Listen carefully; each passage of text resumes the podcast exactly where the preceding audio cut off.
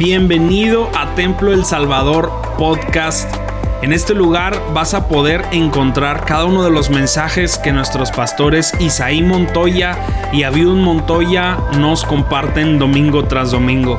Sin duda alguna creemos que estamos en una temporada de Dios increíble y creemos fielmente que esto va a ser de mucha bendición para tu vida. Así que disfruta el mensaje y que Dios te bendiga. Con toda reverencia leemos allí, en San Juan 15, que dice la escritura, yo soy la vid verdadera y mi padre es el labrador. Todo pámpano que en mí no lleva fruto, lo quitará. Y todo aquel que lleva fruto, lo limpiará para que lleve más fruto. Vosotros estáis limpios por la palabra que os he hablado. Permaneced en, mí y yo en vosotros. Como el pámpano no puede llevar fruto por sí mismo si no permanece en la vid, así tampoco vosotros si no permanecéis en mí. Yo soy la vid y vosotros sois los pámpanos. El que permanece en mí y yo en él, ese lleva mucho fruto, porque separados de mí, nada podéis hacer. El que en mí permanece, el que en mí no permanece, será echado afuera como pámpano y se secará. Y lo recogen y lo echan al fuego y arden. Si permanecieres en mí y mis palabras permanecen en vosotros, pedid todo lo que queréis, yo será hecho. En esto es glorificado a mi Padre, en que llevéis mucho fruto y seáis así mis discípulos. Como el Padre me ha enviado, amado, así también yo os he amado. Permanecer en mi amor. La metáfora que el Señor presentó de la vida verdadera es una metáfora de comparación. Cuando dice, yo soy la vid verdadera y mi Padre es el labrador habla naturalmente de, de un campo amplio donde se siembran vides para que den fruto, vides para que puedan tener buenos resultados. Claro, ahí interviene mucho la atención que se le da al terreno, interviene mucho quién es el labrador, interviene mucho o se toma muy en cuenta qué tanta atención da para que usted como pámpano pueda crecer y llevar fruto. Esta metáfora presenta a Jesucristo como la vid verdadera, que en la vid verdadera que es Jesucristo, Dios nos plantó a nosotros. Somos parte de la vid verdadera, somos los pámpanos, las ramas de la vid verdadera. Él es el que nos puede dar vida, fuerza y su ayuda para poder llevar fruto. ¿Cuál es el propósito de una siembra de vides en el campo? El propósito es que lleve fruto. El propósito que la vid verdadera pueda tener fruto y nunca se acabe, sino que pueda tener el resultado que debe de tener. Entonces, hermanos, creemos que Dios nunca nos va a dejar ni nos va a faltar para que nosotros seamos las ramas de esta vid, los pámpanos de esta vid, con mucha vitalidad, con mucha fuerza, con mucha energía, para poder cumplir el propósito de Dios. Nos llamamos los pámpanos, sus ramas. ¿Y cuál es el deseo del Padre acerca de los pámpanos? Que lleven fruto, que lleven fruto. Ahora también usted puede darse cuenta aquí que el Señor atiende a sus hijos, limpia su vida, purifica su, su caminar diario para que pueda llevar fruto. Dios no tan solamente sembró la palabra, el Evangelio en su vida y la dejó ahí al abandono. No, no la sembró y se fue y ya no más se acordó de usted. No. Él sembró la palabra de Dios en la vida de cada cristiano, para que en su momento la vida pueda, la, la vida suya pueda producir fruto que honra a Dios y que glorifique el nombre del Señor. Dios nos hace esta comparación. Él sembró nuestras vidas en este mundo, en este mundo, en el lugar en donde usted se encuentra, en el lugar en donde está. Y Él espera que como parte de la vid, como pámpano de la vid, como rama de la vid, usted pueda ser fructífero. Y en donde está, en donde se encuentra, usted puede dar fruto que glorifique y bendiga el nombre del Señor. La Biblia nos habla de dos, de dos personas, y no nada más dos personas, como que presenta dos, dos opiniones, dos ideas, diciendo que algunos son sembrados para que fruto y dan buen fruto, pero otros no, no dan fruto y no pueden ser tomados en cuenta, sino que al contrario dice que se secarán y los recogen y los echan al fuego y arden. Verso 6, el que en mí no permanece será echado fuera como pámpano y se secará. La advertencia de nuestro Dios es que fuiste sembrado en esta vida para que lleves fruto. Dos tipos de creyentes, el que lleva fruto y el que no da fruto. El que está siempre estéril y nunca fructifica y el que está siempre abundante y fructifica todos los días. Aquí lo, lo presenta el Señor en esas dos diferentes fases. El que da mucho fruto y el que no lleva nada de fruto. Ahora, queremos que usted se dé cuenta, hermanos, que cuando hablamos de fruto, nos estamos refiriendo a su carácter personal, a su vida, a, sus, a su manera de, de conducta y de comportamiento. Fruto tiene que ser proyectar la imagen de Jesús donde quiera que esté. Fruto quiere decir que usted siempre revele, revele lo que hay en usted, revele quién es usted, a quién pertenece. Tiene que ser un carácter cristiano que honre a Dios y que puedan ver el fruto de su vida cristiana en usted. De lo contrario, dice, su vida se va a secar, su vida se va a secar porque no está usted cumpliendo con el mandato de Dios. Dice, va a secarse. Y entonces Dios lo arrancará y lo tirará al fuego porque no lleva fruto. La importancia no es qué tanto viene usted a la iglesia. La importancia no es qué tantos años tiene sirviendo al Señor. La importancia no es qué tantos diezmos ha dado. La importancia no es qué tantas actividades hace. La importancia es, no es que si da usted más o menos en la obra del Señor. No. A Dios no le interesa lo material. Lo que le interesa es su vida, su fruto cristiano, su ejemplo, su manera de vivir, su manera de comportarse, su manera de proyectar el nombre de Jesucristo, porque todo lo demás no nos puede llevar al cielo, no nos va a salvar.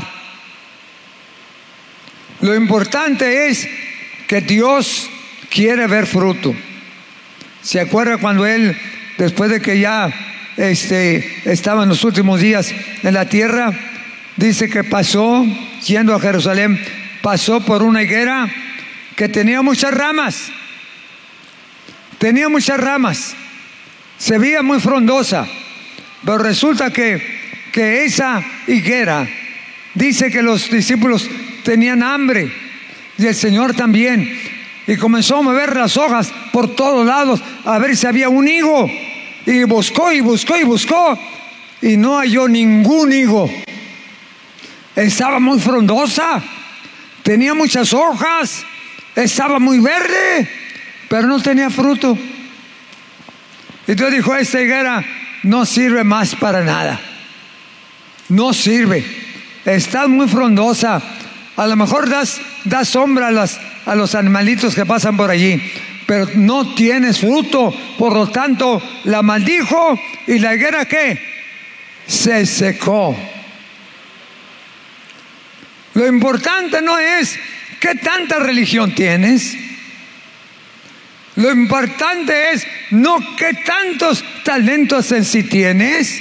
Lo importante no es qué tan piadoso es que no faltas a los cultos. No. Lo importante es que lleves fruto y glorifique el nombre del Señor. Dios viene a buscar fruto en la vida de cada cristiano. Dios viene a buscar fruto en la vida de todo creyente que le sigue. Por esto dice la Escritura en varias porciones bíblicas, ¿por qué me llamáis Señor, Señor y no hacéis lo que yo te digo? Yo quiero ver no qué tantos talentos eh, has recibido, no qué tantas asistencias tienes a las diferentes actividades religiosas de la ciudad. No, lo que yo quiero ver en ti es un fruto que me glorifique, que levante mi nombre en alto, que tú seas un pápano, un pámpano fructífero, que honre el nombre de Dios. Y hermanos, da la clave para poder, este, este, esta metáfora, da la clave para poder llevar fruto. ¿Cuál es la clave? Si permanecieres en mí si permanecieres en mí.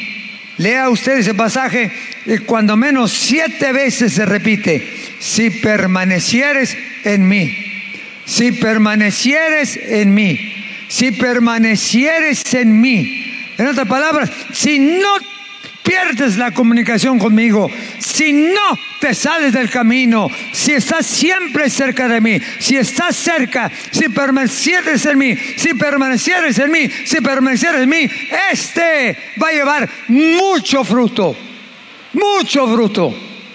La clave está en permanecer cerca continuamente con Dios, en contacto con Dios, que no te olvides que Él es el que da la savia para que tú puedas fructificar. Él es el que da el alimento para que tú puedas fructificar. Él es el que da la fuerza para que levantes en alto su nombre. Él quiere ver fruto en la vida de cada creyente. Si permanecieres en mí, quizás Tú dices, ay, pero es que yo no puedo, yo no puedo este, dar tanto tiempo porque estoy muy ocupado. Tengo mucho trabajo. Tengo muchas actividades. Pues todas las actividades demás tienen su lugar.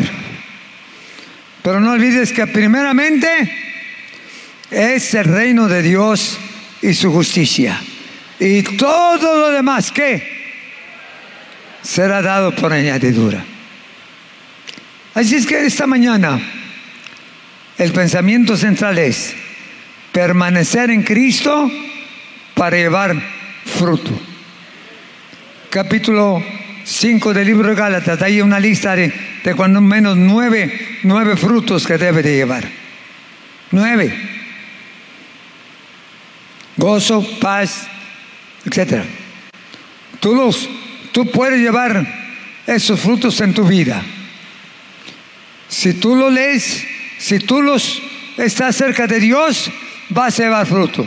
Tú no tienes que eh, practicar la paciencia, este, tomando medicamentos o tomando terapias o yendo con un psicólogo para que te ayude a ser paciente, a no, a no enojarte tanto, a no ser corajudo, a no ser de mal carácter. No, no, no, no, no tienes que recurrir tanto a los profesionistas. Son buenos y, sí te ayudan, pero no olvides que el único que te puede dar la fuerza y la paciencia y la tranquilidad es nuestro Padre que está en los cielos. Cuando estés cerca de Él, vas a ser paciente. Cuando estés cerca de Él, vas a tener gozo. Cuando estés cerca de Él, vas a tener alegría. Cuando estés cerca de Él, vas a testificar de sus grandes obras y de maravillas. Cuando estés cerca de Él, vas a ser bendecido. Cuando estés cerca de Él, vas a comenzar a producir fruto que honre el nombre del Señor. No tienes que hacer tanto sacrificio este, personal humano. Está bien, haz terapias y es todo lo que tú quieras. Pero lo más importante es estar cerca de Dios. El que permaneciere en mí, el que esté pegado conmigo, el que esté cerca conmigo, va a llevar mucho fruto. Fruto. Fruto de carácter. Fruto de comportamiento. El fruto de la producción de Jesucristo en tu vida. Termino diciendo, ¿qué ganamos con estar cerca de Dios? ¿Qué ganamos con estar cerca de Dios? Aquí en este pasaje da varias cosas. Que vale la pena estar cerca del Señor. Vale la pena estar cerca del Señor. Y usted, como ya le dije, usted puede leer ahí las veces y subrayar esa palabra, permanecer en mí. Es la clave. Permanecer en mí, permanecer en mí. Dice el verso 4, permanecer en mí y yo en vosotros si no permanecéis en la vid, así tampoco vosotros si no permanecéis en mí. No puedes llevar fruto si no permaneces en mí. No puedes fructificar si no permaneces en mí. Porque eres el, el que da la savia, la fuerza y la vida. El versículo 5 vuelve a repetir. Yo soy la vid, vosotros los pámpanos, el que permanece en mí y yo en él, se este lleva mucho fruto. ¿Por qué? Porque separado de mí, nada podéis hacer. Tú pondrás, podrás tener todo el mundo conquistado y podrás tener todas las habilidades y todo lo necesario materialmente, pero separados de mí, no podrá llevar fruto. Lo más importante es tener la paz, la felicidad y la alegría en Jesucristo. Se puede ser feliz y contento alabando al Señor aunque no tengamos mucho dinero en la cartera. Se puede ser feliz y contento, amén, que si tú puedes vivir una vida tranquila aunque no tengas todos los manjares necesarios. Porque el que da la felicidad, el que da la alegría y la paz es nuestro Dios. Si permanecieres en mí, vas a llevar frutos. ¿Por qué? Porque separado de mí, tus esfuerzos van a quedar fracasados. Tus iniciativas no van a tener buenos resultados. Porque la clave está estar agarrados de la mano de Dios y no soltarnos de su mano. No soltarnos de su mano. Y mientras que estés agarrado de su mano, vas a llevar fruto y vas a honrar el nombre de Dios. Otra cosa más. Dice la escritura, verso 7, si permanecieres en mí y mis palabras permanecen en vosotros, ¿qué dice? todo lo que queréis será hecho. Todo lo que queréis será hecho. Si permanecieres en mí y mis palabras permanecen en ti y en vosotros, todo lo que pidas, todo lo que pidas. A veces tú demandas mucho al Señor, pero no te portas bien. A veces tú le exiges tanto al Señor, le exiges, le exiges, le exiges. Ya, Señor, pues ¿qué esperas que no me das eso? Ya, Señor, pues ¿por qué no me salen? Ya, Señor, porque pues es que pues estás separado de Él. Te soltaste de la mano.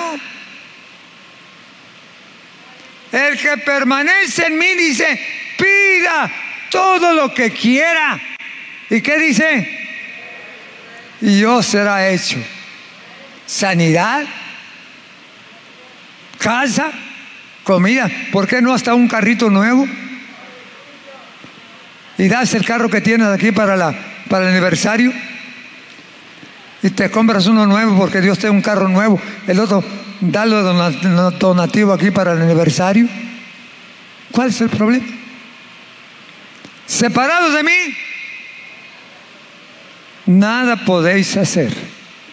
Pero dice la escritura que si estamos permaneciendo siempre en Él, todo lo que le pidamos, Él nos lo dará.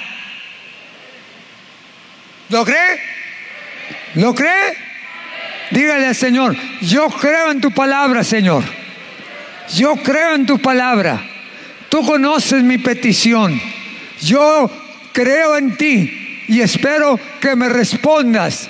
Ayúdame a permanecer en tu camino y estar siempre unido contigo para poder alcanzar la respuesta a mi oración. Dios te puede dar. Y una última cosa, verso 8. En esto es glorificado mi Padre. ¿En qué? En que llevéis mucho fruto y seáis así mis discípulos. Seáis así mis discípulos. ¿Qué es lo que glorifica al Padre? ¿Qué es lo que glorifica a Jesucristo? Los frutos. Los frutos. En esto es glorificado mi Padre. En esto es glorificado mi Padre. En que llevéis qué? En que llevéis qué? Mucho fruto.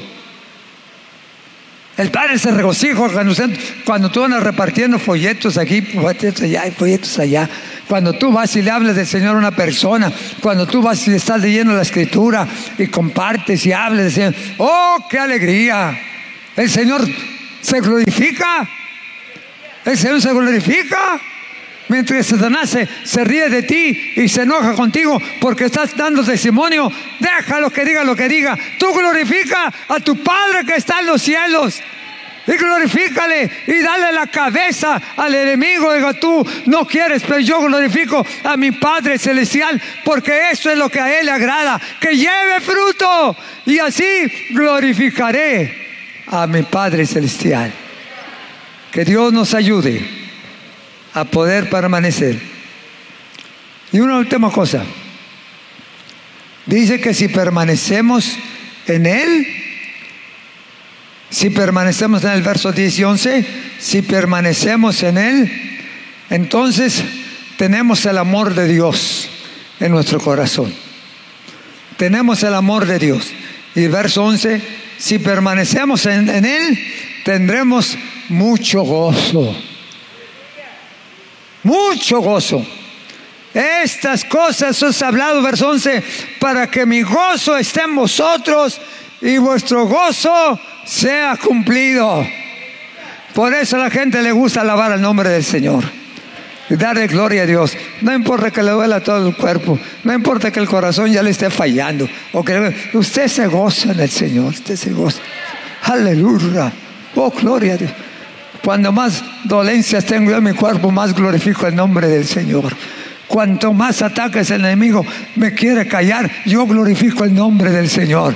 Porque en esto glorifico a mi Padre. En esto glorifico a mi Padre. En las buenas y en las malas, alabo el nombre del Señor.